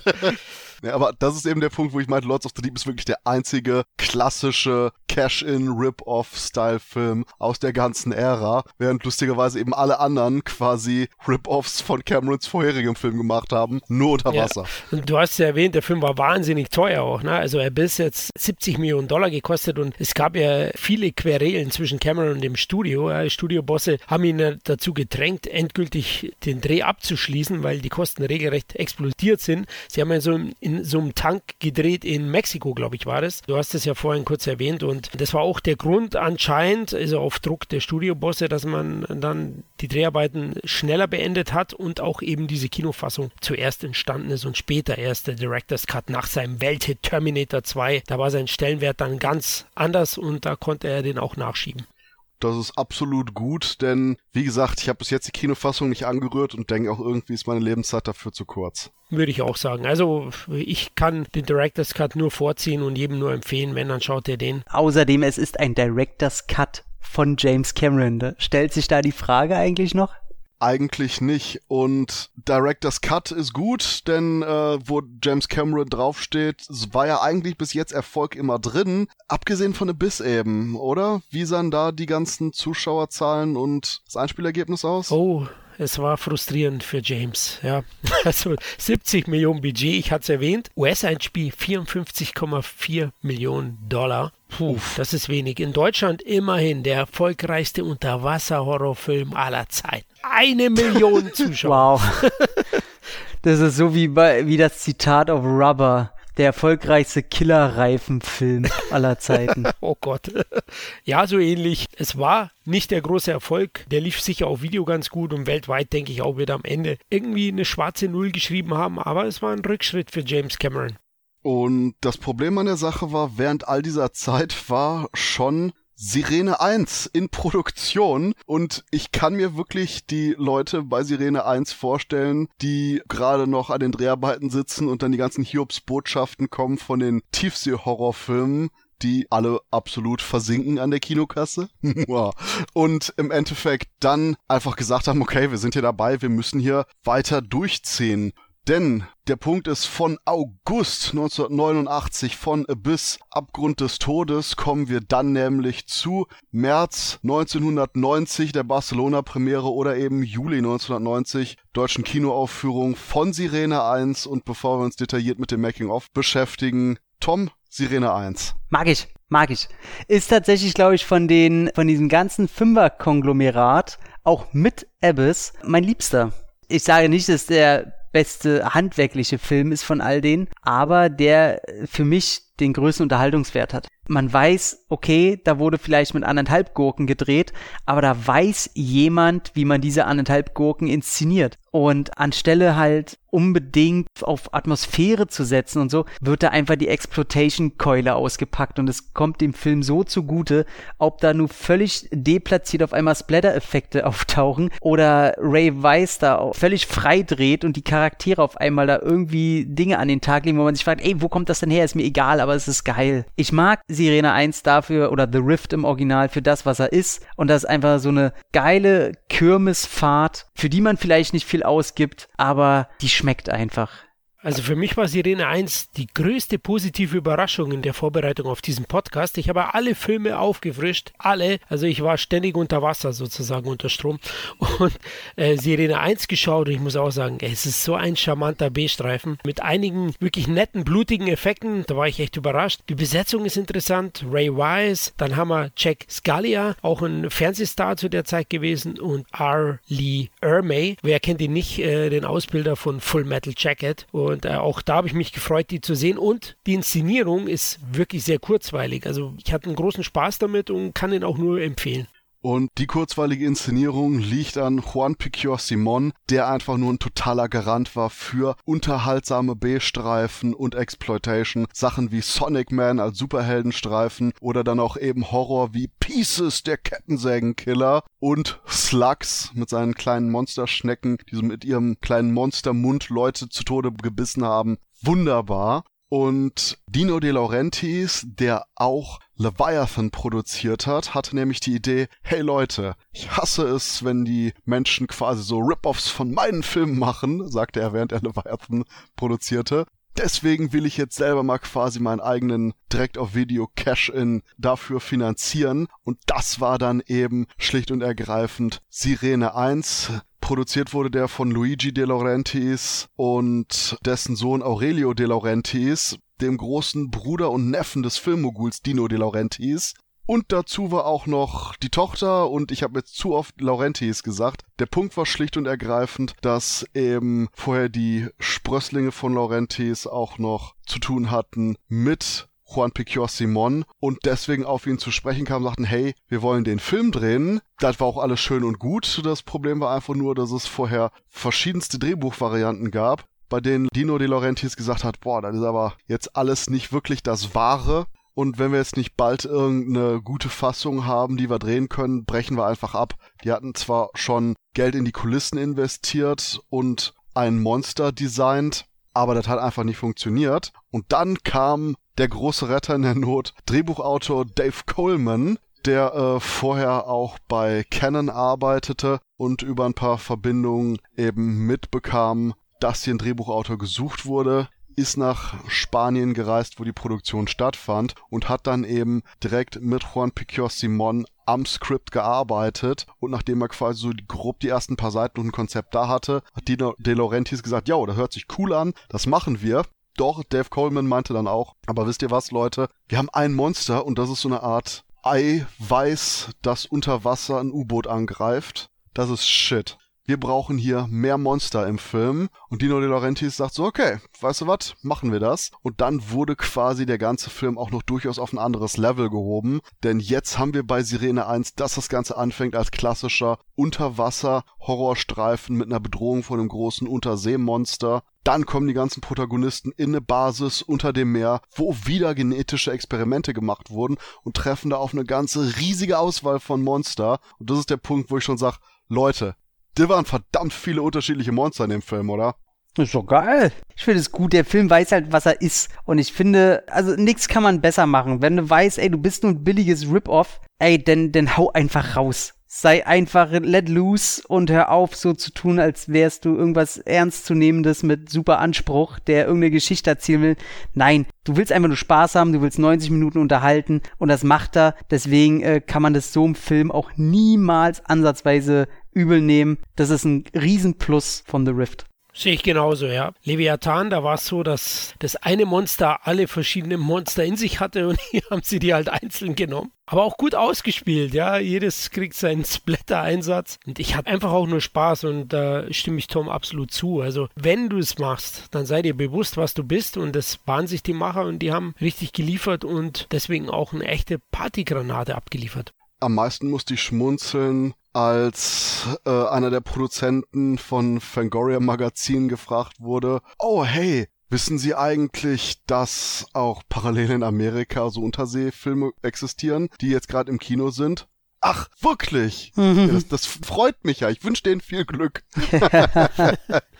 das, ist, äh, das ist auch mein absolutes Highlight mit aus den äh, Interviews dahingehend. Und das Coole ist, dass Juan Picure Simon mit die Effekte selber in seinem eigenen Studio auch gebaut hat und da durchaus auch viel Zeit für investiert hat. Und ich denke, das sieht man auch ganz deutlich bei Sirene 1, dass eben auch wenn der Film selber relativ günstig gemacht wurde, definitiv kein Schnellschuss ist. Denn gerade auch bei den Stop-Motion-artigen Momenten im Finale oder auch eben halt den einzelnen Kreaturen schon, das ist jetzt nicht, ich sag jetzt einfach mal Lords of the Deep, sondern das ist definitiv was, wo viel mehr Herzblut und auch viel mehr Überlegung mit reingekommen ist, um das Ganze wirklich, wie ihr schon sagtet, auf dieses unterhaltsame B-Movie Monster Mesh Level zu führen. Und das ist auch eine riesige Stärke von Juan Picor Simon, der eben konsequent diese Liebe zum Genre-Kino hat, die man hier einfach sieht. Ja, gehe komplett mit dir. Also ich kann mir vorstellen, dass, dass das wirklich ein Film ist, der zwar schnell gemacht werden musste und wo man kreativ werden musste, aber wo das Drehbuch und alles relativ schnell wirklich fixt war. Die Leute wussten, okay, was müssen wir machen, wie müssen wir es machen und die waren vielleicht unter Zeitdruck, aber das wirkt jetzt nicht so, als wenn die auf einmal da jetzt tausendmal nochmal rübergehen mussten und das alles nur reinstes Chaos war. Also das wirkt jetzt nicht wie ein Flickenteppich und auch eben die Besetzung mit Ali Ermi, den heutzutage irgendwie merkwürdigerweise alle Leute eher aus Texas Chainsaw Massacre so als Psychokiller kennen, als als Drill Sergeant aus Full Metal Jacket. Ich fand super, den hier in der grundsympathischen, regelrecht Captain Picard-mäßigen Rolle zu haben. Ja, also das, man muss ja sagen, umso mehr man sich filmhistorisch irgendwie auseinandersetzt, kriegt man mit, sag mal, wo hat dieser Mann eigentlich nicht mitgespielt? Also der hat ja eine Wahnsinnsbandbreite hingelegt und ich muss tatsächlich sagen, so komisch es ist, für mich ist er immer der Ekelchef aus dem Remake von Willard. Aber man sieht ihn sehr selten tatsächlich in einer positiven Rolle. Da fällt mir ein, ich habe nachgeschaut und Ray Wise hat definitiv positive Rollen gespielt.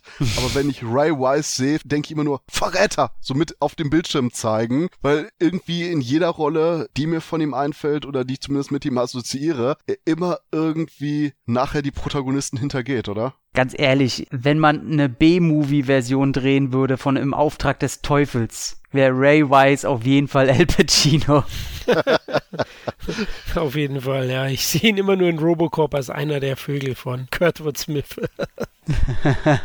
Und das Lustigste an Sirene 1 ist, der Film kam nicht nur zu spät, eben im März 1990 hat seine Premiere, aber da war er noch lange nicht weltweit veröffentlicht. Das war erst ab Mitte 1990, dass die deutschen dann auch die amerikanischen Auswertungen stattfanden. Denn nicht nur kam der Film zu spät, hatte eben mit eine Million Dollar durchaus ein ziemlich kleines Budget im Vergleich zu den größeren Unterwasser-Horrorfilmen. Sondern es war auch der einzige von den Unterwasser-Horrorfilmen, der wirklich, wirklich gut erfolgreich war, weil man ihn eben absolut gut für den Videothekenmarkt vermarkten konnte und da definitiv Standfestigkeit gezeigt hat. Und das ist auch eine Sache, die mich absolut freut und ich dem Film total gönne. Jo. Und da übernehme ich jetzt ausnahmsweise selber mal die Auswertungszahlen, die sonst Florian hat. Denn in Deutschland kam der Film am 26. Juli 1990 wirklich noch ins Kino in einer kleinen Auswertung und hatte da gut 10.273 Zuschauer, aber wurde dann glücklicherweise auch komplett ungekürzt nachher auf Video ausgewertet und blieb dann da auch erstmal gemütlich schippernd im Fahrwasser der anderen Verleihtitel. In Amerika war er ab dem 5. Oktober in ausgewählten Kinos 1990, aber kam dann richtig am 21. Februar 1991 ins Verleihgeschäft Einzige, was mich so ein bisschen traurig stimmt, ist, dass das der letzte wirklich großartig unterhaltsame Juan Picor Simon Film war. Denn nachher hat er noch ein paar andere Sachen gemacht, wo man wirklich merkte, der hat nicht mehr das Budget dafür. Der hat wahrscheinlich auch nicht mehr die Zeit dafür. Und diese glorreiche 80er Jahre Ära aus Pieces, aus vielleicht auch die außerirdischen Besucher, aber das ist ein ganz anderes Thema. Und natürlich Slugs war dann da vorbei. Aber ganz im Ernst, wenn man so die Phase von richtig unterhaltsamer Exploitation, B-Movie-Kunst abschließt, dann doch mit Sirene 1. Denn ich liebe einfach nur den Streifen, weil er, wie auch Florian gesagt hat, bei anderen Titeln eben in der Kürze liegt die Würze und hier auch mit einer knappen Laufzeit, coolen Effekten, charmanten Protagonisten, die alle so ein bisschen cartoony wirken, so ein paar Character Traits haben, aber du hast konsequenten Drive, konsequent passiert irgendwas, du hast Monstervielfalt und das alles in so einer richtig kompakten Variante. Ich liebe Sirene 1, Leute. Jo, also Liebe wäre auf jeden Fall, glaube ein bisschen zu viel, aber ich mag den sehr. Ja, da gehe ich mit. Ihr habt es ja gesagt, mach mal Gruppendrücken für Sirene 1. Einfach ein yeah. unterhaltsamer Film. Nach Sirene 1, weil da definitiv das Limit erreicht wurde, gab es einfach nur Ewigkeiten keine weiteren Unterwasser-Horrorfilme. Und den nächsten Titel, den ich unbedingt in die Runde werfen will, ist auch kein Unterwasser-Horrorfilm, aber ganz im Ernst, Leute. Januar 1998, Octalus von Stephen Sommers, muss ich erwähnen, hm. denn das ist auch ein weiterer Film, den ich liebe. Oh Mann, der ist so toll. Treat Williams, der vorher noch der coolste Lehrer war, der den bösen Erwachsenen mal gezeigt hat, wie er das Gangstertum nicht geil ist. Der tritt gegen eine Riesenkrake an. Regie Steven Sommers, der mit Mumie denn bekannt wurde und da schon mit Effekten um sich geschmissen hat und es wunderbar schafft, Ernsthaftigkeit und Sarkasmus unter einen Hut zu bringen und Octalus ist einfach wirklich große Liebe. Ja, der hat eine tolle Mischung. Also Besetzung finde ich super. Echt, es sind so sympathische B-Nasen, wenn man ehrlich ist. Ja, keiner hat es von denen ganz groß geschafft. Aber die sieht man so unglaublich gerne und denkt sich, yes, jetzt haben sie mal die Möglichkeit, eine Hauptrolle zu bekommen. Äh, die Effekte sind gut. Summers spielt da schon seine ganzen Fähigkeiten aus. Der ist auch so wahnsinnig charmant, so unterhaltsam, macht so einen Spaß. Also auch von mir ganz große Liebe. Es war eh eine gute Phase, so Mitte der 90er. Na, die Anaconda mag ich ja auch. Und äh, Octalus war auch so ein Titel ja. Den muss man einfach mögen. Da kann ich nur sagen, Treat Williams ist in der Hauptrolle super. Ich liebe Wes Studi, Wes Study oder wie immer er sich ausspricht. Mhm. Der eiskalte Anführer der Söldner, die sich hier auch mit diesem riesigen, wirklich nicht gut animierten, aber total liebenswerten Tentakelmonstrum anlegen. Wobei der Film irgendwie Momente hat, wo die Tentakeln wirklich gut CGI animiert sind, erst recht für die Zeit damals. Und dann hast du wieder Momente, die mehr oder weniger aussehen wie aus Looney Tunes. Aber das ist auch so ein Film, ich kann dem nicht böse sein. Einfach nur absolut charmanter B-Monster-Quatsch auf deutlich höherem Budget, als wahrscheinlich jeder andere dem gegeben hätte jemals. Und der ist schön schleimig. Ein Film, der mit irgendeinem Vieh spielt, was sehr viele Menschen irgendwo unter Wasser umbringt oder von mir aus auch im All, der muss schleimig sein. Und du siehst Gedärme, du siehst abgefetzte Skelette. Ha, so muss das. War da nicht sogar, Florian, du bist ja ein alter Mensch und kennst noch Sachen damals im Kino. War nicht mhm. damals sogar, dass quasi bei dem Film manche Kinos den bewusst freiwillig ab 18 gemacht haben? Ich meine, da war also sowas. Ich glaube, das ist doch eher ein Märchen. Also, das wüsste ich nicht. Ah, nee, nee, der war ab 16. Aber damals wurde noch Klavier gespielt im Kino, das weiß ich noch, des Films. damals haben die Leute nachher beim Applaus, beim Abspann in die Luft geklappt. ja, genau, so ungefähr.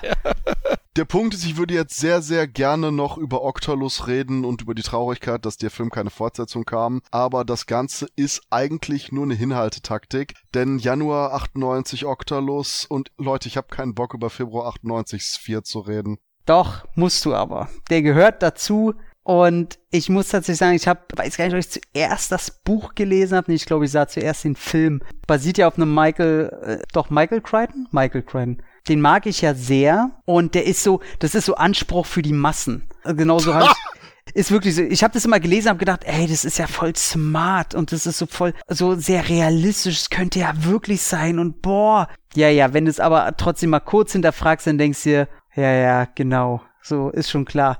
Aber es funktioniert halt bestens für den Kommerzmarkt und ich will es auch gar nicht schlecht reden. Der macht gute Bücher. Ach so, der Punkt ist, du redest über Michael Crichton. Gut, ich dachte, du redest über Sphere. Auf Sphere war meine Lache bezogen. Michael Crichton mag ich ja auch. Aber pass auf, auf Sphere passt so gut. Der kam raus, da war ich zwölf. Und ich möchte sagen, dass ich den sogar im Kino geguckt habe. Und boah, hab ich mich intelligent gefühlt. So von wegen, oh, das ist ja mal ein Film mit Anspruch, oh, ich verstehe den ja voll und oh, irgendwie ist es voll geil, darüber nachzudenken. Und umso älter du wirst und den Film immer wieder guckst, denkst dir, oh Mann, ey, du hast den Film echt mal gemocht, aber der ist echt nicht gut. so. Das das Gute ist, Tom, du magst mich, oder? Teilweise, zeitweise. Gut, dann kann ich zumindest ein, zwei Sympathiepunkte verspielen, wenn ich sag, du warst aber echt dummes Kind, oder? Ja, auf jeden Fall. auf jeden Fall. Ey, komplett. Du, das ist auch bis heute nicht besser geworden. ich bin immer noch ein dummes Kind. Ähm, aber man muss auch attestieren, dass die Buchvorlage war auch schon nicht Crichtons bestes Werk. Da macht auch nicht alles Sinn. Aber da hast du natürlich viel mehr Zeit. Du hast vor allem noch eine vierte Person, die dir was erklären kann und Dialoge, die im Film einfach nur improvisiert sind, die wurden im Buch wirklich halt ausstaffiert und erklärt und das ist im Film einfach so schnell runtergerasselt und du denkst dir, okay, wow. Und ja, die erste halbe Stunde, muss ich sagen, finde ich heute immer noch super, bis man denn dahin geht zu sagen, worum es wirklich geht und wo der Film hin will. Und ab dem Moment, ey, ist das einfach nur eine Fahrt nach unten, keine positive und es geht auch einfach nicht mehr hoch. Du ertrinkst da unten und lohnt sich heute leider nicht mehr. Ich habe ihn jetzt mal aufgefrischt, habe ihn lange Zeit nicht mehr gesehen. Ich habe ihn erst auf Video damals angeschaut und ja, eigentlich vom Potenzial her hat der Film so viel. Ne? Er hat eine erfolgreiche Romanvorlage, er hat ein üppiges Budget, er hat einen talentierten Regisseur und eine illustre Darstellerriege. Aber das reicht leider nicht. Leider hat mich der auch maßlos enttäuscht. Es geht schon bei der Besetzung an. Ne? Man nimmt Dustin Hoffmann, Samuel L. Jackson, Sharon mhm. Stone. Zu der Zeit alles Schwergewichte, definitiv auch dick im Geschäft und die haben null Chemie zueinander, die harmonieren überhaupt nicht mhm. miteinander. Echt, die spielen fast schon, würde ich sagen, aneinander vorbei. Also auch von der Emotionalität und so. Das passt überhaupt nicht. Das hätte ein Regisseur von der Qualität, Barry Levinson, einfach sehen müssen. Klar, man hätte die dann nicht rausschmeißen können bei der Größe, bei der Bekanntheit, aber das funktioniert nicht. Dann wirkt das Ganze auch irgendwie dröge, ja, zu verkopft. Da will man einem weismachen, wie intelligent es wäre, ja, dass praktisch bei dieser isolierten Crew da die Ängste manifestieren und man nicht nicht genau weiß, wer war jetzt in der Kugel, wer war nicht in der Kugel. Ja, aber am Ende ist es bei Weiben nicht so schlau und clever gemacht, wie man denkt. Ja. Ich finde halt das Schlimmste ist, dass die, also man muss auch sagen, adaptiert hat das Buch Kurt Wimmer der hat als einzig gutes Equilibrium yeah. auf die Filmwelt losgelassen. Aber ganz im Ernst, Equilibrium sieht gut aus, hat coole Action, aber der Film ist unglaublich gottserbärmlich scheiße dämlich. Puh, du warst aber auch ein... Will ich, will ich einfach nicht zu dem Film sagen, weil ich den wirklich mag. Okay. Ähm, aber das Schlimmste ist halt tatsächlich, du hast da angeblich die klügsten Köpfe, die sie da unter Wasser stecken auf ihrem Gebiet und du hast aber das Gefühl, dass sie nur auf ihrem Gebiet intelligent sind, ansonsten in alle anderen Richtungen strunzdumm. Also wenn da ein Dustin Hoffman steht und dann kommt da dieses Computerwesen-Programm und sagt, ja, ich bin glücklich. Und alle, ah, ist doch schön, dass er glücklich ist. Und dann kommt die Dramaturgie und Kamera auf Dustin Hoffman. Ich will nicht, dass er glücklich ist. Warum nicht? Ja, ich will, dass er gar nichts ist. Was ist denn, wenn Jerry nicht glücklich ist? Und du denkst dir so, Okay, das war jetzt also der intelligente Satz, weil er der Doktor ist, der Psychologe und die allen anderen, die hätten sich das jetzt nicht gedacht. Also da kommen so ganz viele Sprüche, wo du denkst, ihr seid auch nur so einseitig intelligent, ne, Leute? Also auch Sharon Stones Charakter, die auch schon im Buch eine Nervensäge ist, aber nicht so, die ist einfach nur Nervtöten. Die hätte kein Mensch darunter geschickt. Die wirkt einfach nur wie eine Katzenlady mit einem Doktortitel. Und Samuel L. Jackson, der anscheinend schlecht gelaunt ist, weil er halt in der Woche vier drehen musste und am Wochenende halt Jackie Brown gedreht hat und gar keinen Schlaf mehr gekriegt hat, so wirkt seine Figur halt auch geschauspielert. Ich habe den selten so lustlos agieren ja. sehen. Das ist echt schade. Und Dustin Hoffman hat sich ja später auch aufgeregt. Ähm, er meint halt, der Film war so, wie er rausgekommen ist, noch lange nicht fertig. Und das glaube ich auch. Also der Film wirkt einfach nur schnell zusammengestückelt einzige Figur beziehungsweise die einzige Schauspielerin, die ich in dem Film mochte, war Queen Latifah. Wo ich mir auch gefragt habe, wir haben Queen Latifah in einer fünf Minuten Cameo-Rolle als Computeranstarrerin, die von Quallen getötet wird. Aber war das nicht damals noch so ihre Zeit, wo sie nur Nebenrollen hatte, so, wo sie noch nicht so groß war? Set It Off war, glaube ich, schon vorher. Oder? Ah, stimmt, Set It Off war 96, ne? Ich bin einfach nur retrospektiv auf jeden Fall komplett verwirrt davon gewesen. und ich meine, gut, das Problem ist auch, dass alle anderen Filme heute in diesem Podcast ich mag, sehr mag oder wirklich ins Herz geschlossen habe. Hm. Abgesehen von Sphere. Ich hatte den immer irgendwie zur Hälfte gesehen, halb erinnert oder so und hab den dann ganz frisch einmal irgendwie komplett gesehen. Erstens weiß ich jetzt, warum anscheinend mein Gehirn den verdrängt hat. Zweitens, warum dürfen die Figuren am Ende des Films den Film vergessen, aber ich nicht? Und drittens, boah, ich gebe dir die erste halbe Stunde, die noch irgendwie ein bisschen zerstückelt wirkt, auch durch diese komischen Chapter-Einblendungen und dann komplett Flatline. Kein Puls, kein Drive, die eigentliche, hey, wir haben ein übermächtiges Wesen und wir kommunizieren mit dem per Computer, ist eine klassische Star Trek Folge. Mhm. Oder eine klassische Sequest DSV.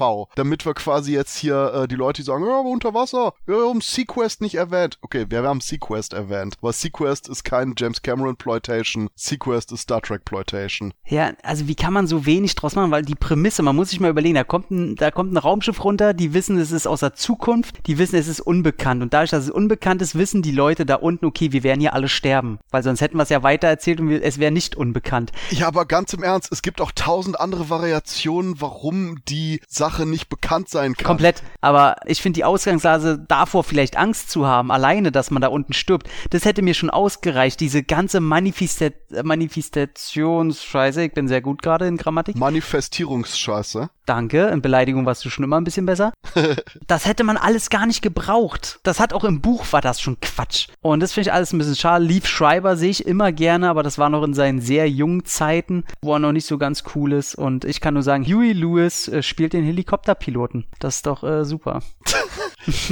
Es ist auch eine der besten Fun Facts, weil alles andere sind Sad Facts über den Film. Komplett der Punkt ist auch, ich bin mir bei Samuel L. Jackson überhaupt nicht sicher, was die Rolle sein sollte. Ab dem Moment, wo der in die Frero Rocher Kugel gegangen ist, ist der einfach nur noch, wo ich immer dachte, oh, ist, ist er jetzt vielleicht das Wesen oder, oder ist das irgendwie doch so eine Kommunikation, weil du ihn immer siehst, wo die Augen sich bewegen? Und da ich die Vorlage auch eben von den Crichton-Büchern nicht gelesen hatte, war ich da komplett blind bei dem Film, wo ich den jetzt quasi mehr oder weniger zum ersten Mal gesehen hatte. Und man macht ja wirklich gar nichts mit irgendwas. Nee. Alle haben, alle Figuren haben irgendwie so eine Art von Mini-Character-Trait. Und ganz im Ernst, wenn ich irgendeinen Big-Budget-Film sehen will, wo sich irgendwelche Ex-Liebhaber gegenseitig anbitschen, dann gucke ich Twister. Ja, auch Twister ist toll. Ja, tatsächlich, das Einzige, was ich dem Film gebe, ist, dass die Kugel im Film, die ist designtechnisch schon ein bisschen geiler als das, was im Buch beschrieben wurde, weil da ist die ja so chromartig mit Kurven und so weiter und die bewegt sich dann immer so die ganze Zeit und durch ihre Bewegung entscheidet sie dann, wann sie aus ihren Kurven denn selber wirklich auch so eine Tür formt, wo sie durchgehen können. Das fand ich irgendwie immer so ein bisschen komisch, dass die Ferrero äh, Rocher Kugel schon so ein bisschen geiler. Das haben sie übrigens nur gemacht, weil sie sonst nicht gewusst hätten, wie sie sowas Chromartiges in dem Raum hätten beleuchten können, ohne dass es dauernd alles gespiegelt wird. Was ich nochmal interessant finde, ist, ein Jahr zuvor kam ein ziemlich ähnlicher Film raus, den ich heute deutlich besser finde. Event Horizon hat ein ähnliches Thema, ne? Also auch eine isolierte Crew, Manifest Manifestation der Ängste und ja, es ist hier keine Kugel, aber so eine Art Radscheibe. Also da finde ich, äh, sieht man doch einige Parallelen und der Film war wesentlich, ja, ich würde sagen, insgesamt auch erfolgreicher jetzt auch in Bezug in der Popkultur. Und nicht scheiße. Ja, richtig. das muss man auch sagen, ja. Das hast du wieder treffend mit Beleidigung geschafft, ja. Aber das ist wirklich der Punkt bei Sphere. Es gibt Filme, die langweilig sind. Das sind Sachen, wo man in seinen eigenen Gedankenpalast Aufnahmen von der jungen Denise Richards rausholen kann oder Shane Elizabeth oder einfach einschlafen kann oder, oder sonst was. Einfach nur, es gibt Filme, die langweilig sind, wo man eben einfach geistig abschalten kann. Und dann gibt's Filme wie Sphere, die aggressiv langweilig sind, weil sie eigentlich so ein großes Kernpotenzial an interessanten Ideen haben. Ängste manifestieren, faszinierende Idee, generell die Wünsche und Träume manifestieren, noch interessantere Idee, das Kommunizieren mit einem allmächtigen, todlosen Wesen, das überhaupt das Konzept der Existenz als solches nicht wirklich greifen kann. Unglaublich faszinierend. Und alles davon aus wirklich jedem Aspekt wurde nichts gemacht. Das ist einfach nur der Fall, wo ich konsequent mit diesem sowohl gelangweilten als auch eben aggressiven Gesichtsausdruck den Bildschirm angestarrt habe und als dann auch noch das Ende kam, wo alle Leute im Ernsteffekt einfach nur meinen, fuck that shit, lass mal vergessen. Wo ich einfach nur dachte, nee, nee Film, aber zumindest waren wir nicht die Einzigen, denn der Film war ja doch ein großer Misserfolg, kann man definitiv sagen. Keine Enttäuschung, nein, ein Misserfolg. 80 Millionen Dollar US-Budget, US-Einspiel 37 Millionen Dollar nur, aua, aua. Und in Deutschland auch nur 550.000 Zuschauer. Ich meine, wir haben hier wirklich einen Starcast. Sharon Stone war durch Basic Instinct und Casino noch groß dabei und auch Dustin Hoffman Outbreak davor und generell ein Superstar und Sam Jackson eben durch die Tarantino-Streifen auch. Also wirklich eine große, große Enttäuschung für Warner. Und es folgten ja noch einige Michael Crichton-Verfilmungen in den 90ern, die nicht ganz so geil waren. Wobei dann kam Timeline und Michael Crichton hat gesagt, okay, jetzt gibt's keine Verfilmung mehr, Leute. Stimmt, Timeline, war das der letzte bis heute? Ja. Timeline war aber auch wirklich der Punkt, wo er gesagt hat, okay, das war so eine furchtbare Umsetzung. Bis ich jetzt sterbe, gibt's keine weiteren Verfilmungen von. War das nicht sogar kurz danach? Ja, alle äh, Rechteinhaber so, oh Gott sei Dank. ja, stimmt. Ja, wirklich, aber Timeline war wirklich, als eigenständiger Film will ich sagen, ja, ja, komm, B-Ware äh, ist okay, aber ähm, außer vom Budget gesehen. Aber das Buch war echt deutlich besser. Ja, das Buch war echt fast am, ey, wirklich gut. Okay, das ist der Punkt, wo wir ich als eiskalt sag, Cut. Das bewahren wir uns für den Michael Crichton Cast auf. Der kommen wird. Und ich sag jetzt eiskalt, wahrscheinlich wegen Sphere aber wahrscheinlich auch eher, weil das Marketing da relativ nicht existent war und deswegen keiner reingegangen ist, ist leider im Oktober 2002 Below von David Toy abgesoffen und ich habe den Film nicht mehr ganz gut im Hinterkopf, weiß aber noch, dass das durchaus ein cleverer Unterwasser-U-Boot-Mystery, was passiert hier, Horror-Thriller war und auch Darren Aronofsky hat mit am Drehbuch gearbeitet und das ist definitiv ein Streifen, den ich mir selber nochmal auf die Agenda setze, denn den habe ich in Erinnerung als war überraschend cool. Ja, den fand ich auch ganz gut. Also, ich erzähle euch mal die Story U-Boot trifft Poltergeist. Fertig. Gut, also. ja, ich, du, es ist wirklich eine sehr atmosphärische Mischung aus Geister- und Kriegsfilm. Ich habe den auch damals auf Video geschaut und habe auch noch die DVD meiner Sammlung. Der hat durchaus spannende Momente, deswegen auch auf jeden Fall sehenswert. Der ist ja auch mega gefloppt. Leider 40 Millionen Dollar Budget. US-Einspiel Ihr hört nichts, hat nichts eingespielt. Na doch, 600.000 Dollar. Oh Gott, ich dachte jetzt gerade echt so, oh mein Gott, sind alle weg, aber ja, alle sind anscheinend echt weg gewesen. ja, also das ist wirklich ein Mega-Flop. In Deutschland 12.000 Zuschauer. Ja, leider. Also er hat es nicht wirklich verdient. Er hat schon ein bisschen gemächliches Tempo, aber er ist nie wirklich langweilig im Gegensatz zu Sphere. Ich fand ihn langweilig. okay. Äh, nee, ich fand den, ich weiß gar nicht, was ich dazu sagen soll. Ich habe den, äh, als er rauskam, geguckt, fand den richtig, richtig doof und habe den bis heute nie wieder dran gedacht, nie wieder geguckt und äh, habe ich auch nicht das Bedürfnis.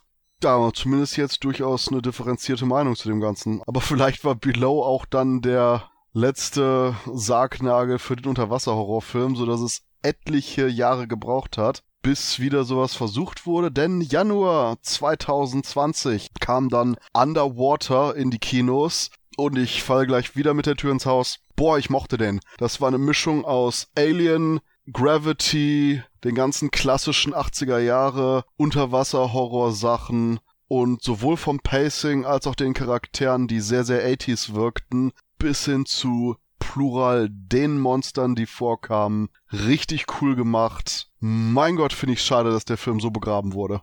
Der macht halt eine Sache, die fast kein Film macht. Der Film fängt an und es, ich glaube, es ist noch nicht mal eine Minute rum und er knallt und du bist in der Situation und du bist mittendrin und das Adrenalin wird hochgedrückt und dann braucht er erstmal eine ganze Zeit, bis er dir wieder Luft zum Atmen gibt. Und das ist wirklich, wirklich geil.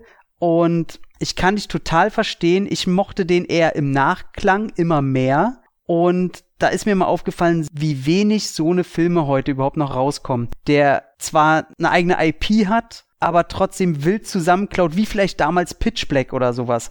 Der auch überall klaut, aber für sich genommen einfach grundsympathisch ist, weil er weiß auch, was er sein will und das, worauf es ankommt, einfach nochmal zwei, drei Stufen höher. Ich sag mal, wie groß kann man ein Monster machen? so groß, wie es sein muss. Ich sag's dir. Und es ist einfach, ich hatte meinen absoluten Spaß mit dem Ding, weil er halt auch wieder so gestaffelt ist. Und ich sag mal, seine drei, vier Blöcke, die er da aneinander schiebt an, an Storybausteinen, die macht er alle richtig. So, und der hat natürlich das Budget und ich sag mal, er hat die geilsten Taucheranzüge, die es je gab. Ja, ich würde da zustimmen. Ich sehe ihn vielleicht sogar noch positiv. Also ich war im Vorhinein, habe ich ein bisschen drüber gelesen. Ja, die Hauptdreharbeiten haben ja schon im März 2017 stattgefunden und obwohl es kaum Vorfälle gab bei den Dreharbeiten und es alles nach Drehplan abgedreht worden ist, hat es über zweieinhalb Jahre gedauert, bis er dann im Januar 2020 erschienen ist. Klar hängt es natürlich ein bisschen auch damit zusammen, dass die Postproduktion aufwendiger war und eben dem Disney-Kauf des produzierenden Studios 20th Century Fox. Das das hat sicherlich auch zu der Verzögerung geführt, aber trotzdem habe ich nicht so ein hochunterhaltsames Brett erwartet. Ja, es ist ein Survival-Horror-Thriller. Christoph hat es ja schon gesagt, Gravity, Alien, man hatte verschiedenste Versatzstücke drin. Dann hat man eben dieses Monster, auch richtig geil. Hey, die trauen sich da ein Lovecraft-Universum-Monster reinzupacken. Ja, das hat mich auch gefreut. Ähm, vom Design her, man sieht im Film das Budget an, man hat eine geile, sympathische Besetzung. Hey, das sind nicht solche Nasen, die du hundertmal gesehen hast, die du erwartest. Du hast Kirsten Stewart, die wirklich fantastisch spielt und den Film auch trägt. Dann hast du Vincent Castell als Kapitän. Ich mag den Franzosen sowieso sehr und auch selbst TJ Miller, den viele nervig fanden. Ich fand ihn am Anfang auch ein bisschen nervig, aber er kriegt so diesen Moment, ja, diesen emotionalen Moment zu den anderen Figuren und das hat mir auch gut gefallen und vor allem der Film, der lässt dich kaum durchatmen ist wieder mal nicht zu lange, weiß, was er ist und ich finde es auch wirklich sehr, sehr schade, dass der am Ende dann auch eine Enttäuschung im Kino war. 20 Jahre vorher wäre wahrscheinlich TJ Millers Rolle einfach nur von Bill Paxton gespielt worden. Höchstwahrscheinlich, ja. Absolut. Also ich finde es halt auch mal interessant. Im Grunde ist es ja ein Kaiju-Film aus einer anderen Perspektive. Ja, wobei erst deutlich später. Ja, aber ähm, es wäre quasi sowas, also es hätte mich nicht gewundert. In einer anderen Realität hätte sich wahrscheinlich Netflix die Rechte gekauft und gesagt, es wäre ein Gloverfield-Film. Oh Gott, Cloverfield, no. Oh, oh, jetzt hast du, jetzt hast du den Cast gecrashed. Nein, also ähm, für mich ist es mehr ein Überlebenstrip. Das aber der Moment, wo ich definitiv nochmal auf den Regisseur William Eubank eingehen will, der vorher auch nur zwei andere Filme gemacht hat. Love 2011 und dann The Signal 2014, die auch deutlich weg vom Mainstream-Kino eher so entrückte Mood-Pieces mit vielen Sci-Fi-Elementen waren. Und dahingehend ist Underwater hier so quasi die absolute Big-Budget-Variante von dem, was er gemacht hat, da man auch extrem in die emotionale Welt von ein, zwei Charakteren eintaucht und auch ganz, ganz nah bei den Hauptfiguren dran ist, die dann eben diese außergewöhnlichen Erlebnisse durchmachen müssen. Und mein Gott, ich kann nur einfach nur sagen, ich bin sowas von traurig, dass der Film nicht ein größerer Erfolg wurde. Denn es ist jetzt noch nicht mal, dass ich gern ein Sequel sehen würde, wobei das sicherlich ziemlich cool wäre. Aber dass im Endeffekt sowas, dass man hier klassisches Monsterkino mit originellen Versatzstücken, die dieses Survival-Horror kombinieren mit eben Lovecraft-Elementen, einfach komplett irgendwann Anfang Januar ins Kino bringt, weil das irgendwo in einem Vertrag stand ganz, ganz schlimm und wer das hier hört, sollte sich unbedingt Underwater auch nochmal anschauen, denn da halte ich mindestens eine Hand für ins Feuer, wahrscheinlich sogar zwei. Ah, ich bin überzeugt, dass der über die Zeit deutlich an Prestige und Reputation gewinnen wird. Weil solche Filme eben auch nicht mehr wirklich produziert werden. Vor allem hat der Underwater jetzt wieder bewiesen für die Hollywood-Produzenten, dass Unterwasserfilme oftmals Kassengift sind. Wir haben es ja schon besprochen, wie viel wirklich Erfolge gab es. Sirene 1 war einer der wenigen. Ähm, aber für das Budget kannst du heutzutage nicht mal mehr ein Porno drehen. Deswegen denke ich, wird er noch sein Publikum finden. Tom, hast du noch einen wunderschönen letzten Satz vielleicht zu dem ja, Wasserbegräbnis des Tiefseehorrors? Na, zu Underwater auf jeden Fall. Für mich schon ist es sehr tragisch, weil äh, The Signal habe ich auch gesehen, ist jetzt nicht einer meiner Lieblingsfilme, aber selbst bei The Signal und Underwater hat man schon eine klare Handschrift gesehen. Und ich hoffe, dass jetzt der Nichterfolg dem Regisseur nicht im Weg steht, weil er ist noch ein sehr junger Mensch und äh, der hat scheinbar echt Bock auf stilistische Filme und ich hoffe, dass ihm das jetzt nicht zum Verhängnis wird und im Gegensatz zu dir hätte ich sehr, sehr gerne einen zweiten Teil gesehen. Allah This Time is War wo vielleicht das, das Vieh denn bekämpft wird mit allem, was der Mensch aufbringen kann. Nicht schon jeder dasselbe, aber ich hätte tatsächlich hat mich das Vieh am Ende wahnsinnig interessiert, wie es da weitergehen könnte, was die sich aus den Fingern saugen. Daher finde ich es schon sehr, sehr schade, dass da wahrscheinlich höchstwahrscheinlich nichts kommen wird. Aber ich glaube, dass trotzdem auf jeden Fall äh, Unterwasserfilme da wird was kommen. Ich meine, Aquaman hatte ja Erfolg. Oh, das ist aber ein sehr guter Punkt, den du ansprichst, wobei ich mich kurz nur noch mal eben retten will. Also ich brauche nicht zwingend eine Fortsetzung, aber auf jeden Fall wäre ich da natürlich ziemlich geil drauf von Underwater. Denn äh, wo wir das gerade aufnehmen, in Aquaman gab es ja diese Sequenz mit diesen Creature from the Black Lagoon mäßigen Unterwassermonstern, hm. die Aquaman und seine Freundin angreifen. Und das ist auch ein Punkt, der anscheinend gerade entwickelt wird, nämlich diese Viecher genannt The Trench sollen wahrscheinlich auch irgendwie ihren eigenen Film innerhalb dieses Universums bekommen, der dann losgelöst als Horrorfilm ist. Ich kann nur sagen, ich würde mich freuen, wenn er wirklich produziert werden würde, aber ich wäre definitiv nicht überrascht, wenn das eins von den Projekten ist, die so still und heimlich einfach nur an den Rand geschoben und dann vergessen werden, weil es doch schon sehr eigenwillig ist, gerade in dieser Superheldenphase. Aber hey, mehr Unterwasserhorror ist eigentlich immer gut. Ja, also denke ich mal, da, davon ist es auch nicht abhängig. Äh, du hast recht, das Drehbuch wird da gerade äh, geschrieben und ich denke mal, die machen es davon abhängig, wie erfolgreich denn Aquaman 2 wird aber trotzdem wird es Unterwasserfilme weiterhin geben. Es muss dann nur einer wieder rauskommen, der richtig erfolgreich ist und dann wird es ein paar Epigonen geben, aber ansonsten wird da alle paar Jahre ein Versuch gestartet werden. Naja, also die Retrospektive zeigt was anderes. alle zehn Jahre und es war nun ja. nie ein reiner Unterwasser-Horrorfilm. Aquaman das ist eine Comic-Verfilmung. Jemals ein großer Erfolg. Nee, habe ich ja gesagt, aber alle paar Jahre wird es äh, probiert werden, wie jetzt ein Erfolg drin wäre. Und alle paar Jahre, also ob es jetzt nur alle zehn Jahre ist, die werden es probieren probieren. Je tiefer die Tiefen, desto länger braucht das Auftauchen. Samt Depressionskammer. Das war aus vier, oder? Ja, also vier war meine persönliche zweistündige Depressionskammer. Wobei, das ist die einzige Sache, die ich unbedingt noch erwähnen muss, die mich unglaublich gefreut hat ans vier, wo ich nostalgisch war, wo ich mich jung gefühlt habe, wo ich Spaß in den Augen hatte und wo ich mich des Lebens freute.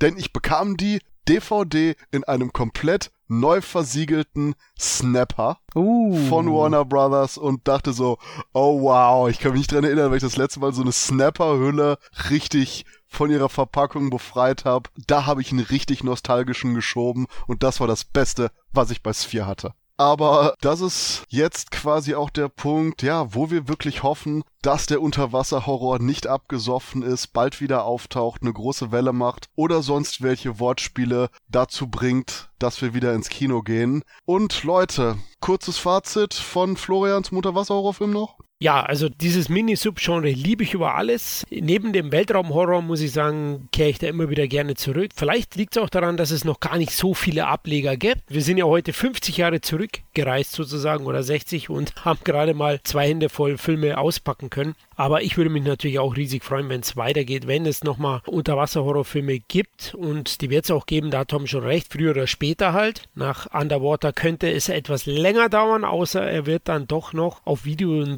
dermaßen großer Erfolg, dass andere sagen, okay, wir hüpfen auch ins Wasser. Ja, bin ich auf jeden Fall dabei. Also ich weiß nicht, was dieses äh, Subgenre hat. Vielleicht ist es die Entrücktheit, vielleicht ist es die Urangst, vielleicht ist es auch diese Ambivalenz, dass eigentlich das, was uns Leben schenkt, da jeden Moment uns den Tod bringen kann, äh, innerhalb von einer Sekunde. Ähm, es wird irgendwo eine Mischung darunter sein. Ich eigentlich dieses Grauen viel schlimmer finde als äh, jedes Monster, was da irgendwie hausen kann. Aber wenn eins dabei ist, nämlich das natürlich mit Kusshand. Und ich glaube, es ist wahnsinnig schwer, in diesem Bereich auch nur einen scheiß Film abzuliefern. Äh, manche kratzen dran, will ich nichts gegen sagen, aber ich sag mal, selbst wenn es ein mittelmäßiger Film ist, ist es für mich dann einfach schon ein guter Film. Und in diesem Sinne werde ich da auf jeden Fall alles gucken, was ich in die Hände kriege und hoffe, da kommt noch ganz viel mehr. Und Wasser ist toll. Ich glaube, abschließend kann man auch sagen, dass eben die Faszination, zumindest für mich auch noch ein großer Faktor dabei ist, dass es eben nicht sonderlich weit weg ist. Es ist sprichwörtlich ein paar Kilometer unter der Wasseroberfläche ist es einfach auf unserem Planeten. Wir als Menschheit müssen nicht in die Tiefen des Alls und hinter irgendwelchen komischen Felsen stochern, um von einem Alien angegriffen zu werden, sondern haben wortwörtlich mehr oder weniger unter unseren Füßen oder unter dem Boot ein paar Kilometer unentdeckte Tiefen, die vielleicht manche Schrecken noch bereithalten. Und gerade dieses Konzept von dem Namen, aber trotzdem außerhalb der Sichtweise befindenden Horrors finde ich unglaublich faszinierend und auch wenn dann natürlich wieder außerirdische Crash landen im Meer oder aggressive Krustentiere ihren Schlaf beenden, um irgendwelche Unterseestationen zu terrorisieren. Ich liebe den Unterwasserhorror und hoffe definitiv, dass es weitergeht. Abschließend kann ich sagen, liebe Zuhörerinnen und Zuhörer, danke, dass ihr wieder mit dabei wart. Ich hoffe, ihr habt einige Tipps, die ihr jetzt aus dem Regal fischen könnt. Ja. Und, ähm, und der Unterwasserhorror darf nicht sterben, aber so sehr wie die Tiefen der Meere noch nicht erforscht sind, sind da sicherlich auch noch ein paar Inspirationen, die es hoffentlich auf die Kinoleinwand schaffen. Ich sag nochmal vielen Dank fürs Zuhören und euch noch eine schöne Zeit. Bis später. Macht's gut. Sin Entertainment Talk, der Podcast des Entertainment Blogs. Mehr Fan Talk über Filme und Serien.